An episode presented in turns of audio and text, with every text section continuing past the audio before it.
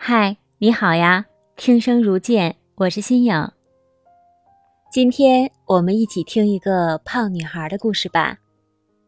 秋秋说，她上小学、初中时期是个胖胖的女孩，肥胖给她带来了自卑感，困惑她几乎整个少年时代。小学六年级有一次上体育课，是一节跳马课。他前面的同学都顺利的跳了过去，轮到他的时候，他助跑都跑不起来，两腿发软，看着前面的木马，心跳加速。然后就听到后面的同学开始窃窃私语，自己都不知道过了多久，体育老师还是一个男老师。老师催了他几次后，然后说：“秋秋。”你这体重该减减了，你跳吧，不管怎么样都算你及格。就这样，整个班的同学哄堂大笑。秋秋说，当时他脸唰的一下就红了。体育老师那天也许并没有恶意，可是在他看来，全是嫌弃的眼神。好事的男生下课了就开始议论这事儿。说话声音很大，语气里都是嘲讽。慢慢的，他的同桌也开始和他疏远，还会拿着粉笔在桌子上画一道线。但是他比较胖，坐在座位上难免会不小心的就过了那道白线，同桌就会狠狠的推他。就这样，他一直遭受着同学的各种嘲讽和嫌弃。再后来，他的同桌和老师要求换位置，他就这样被换到了最后一排的角落里。他甚至到今天都无法理解，为什么老师连他的意见都不征求一下呢？就把他安排到了角落里的最后一个位置。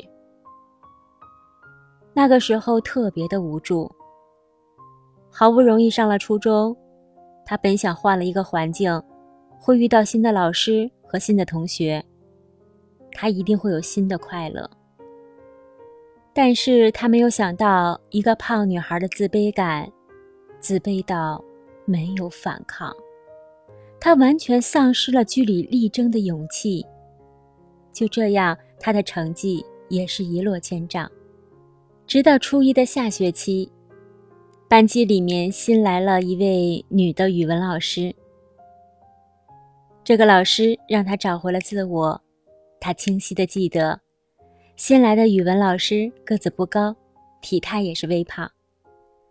但是当他走上讲台的时候，从老师的身上焕发着一种力量。有一天，语文老师下课的时候走到他身边，就问他：“你怎么每天下课都一个人？”听到这句话的时候。秋就变得语塞了。除了爸爸妈妈，已经很久很久没有老师和同学主动关心过他。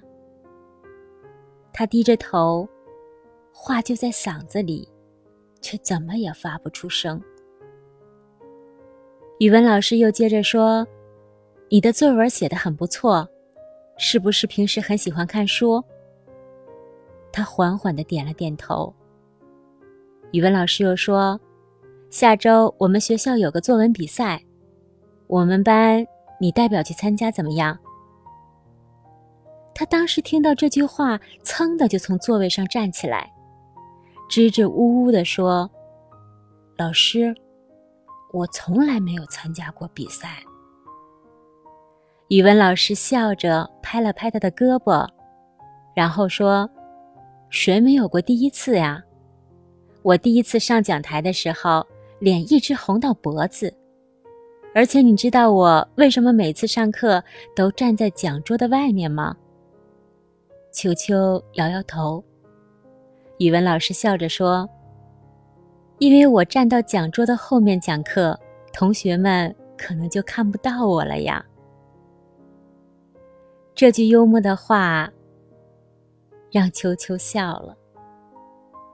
也就是从那次以后，秋秋的世界里有了语文老师语文老师给了他勇气，陪伴他走过了初中的三年。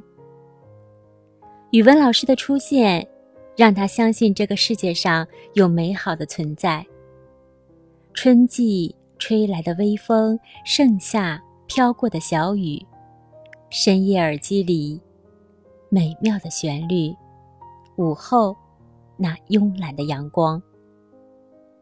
秋秋初中毕业以后，以非常优异的成绩考入了县城重点高中，最后考入省大。到今天，他如果遇到困难，语文老师就会出现他的脑海里，就会让他想到那次作文比赛，想到他们第一次的对话，想到初中三年和语文老师的点点滴滴。秋秋告诉我。在一个人的成长过程中，有些人会在不经意间就会成为自己成长的力量。这种力量就像一场春雨，无声无息的孕育着泥土里刚露头的小苗苗。很高兴认识你，谢谢你，感谢你的倾听。你的成长过程中，有没有一种力量也一直助你成长？帮你赶走自卑呢？或者你是不是也在不经意之间成为了别人成长中的力量，帮助了他人，赶走了自卑？在远方的你要记得好好照顾自己。如果你喜欢，别忘记分享给更多的朋友。你的分享和点赞是我不断创作的最大动力。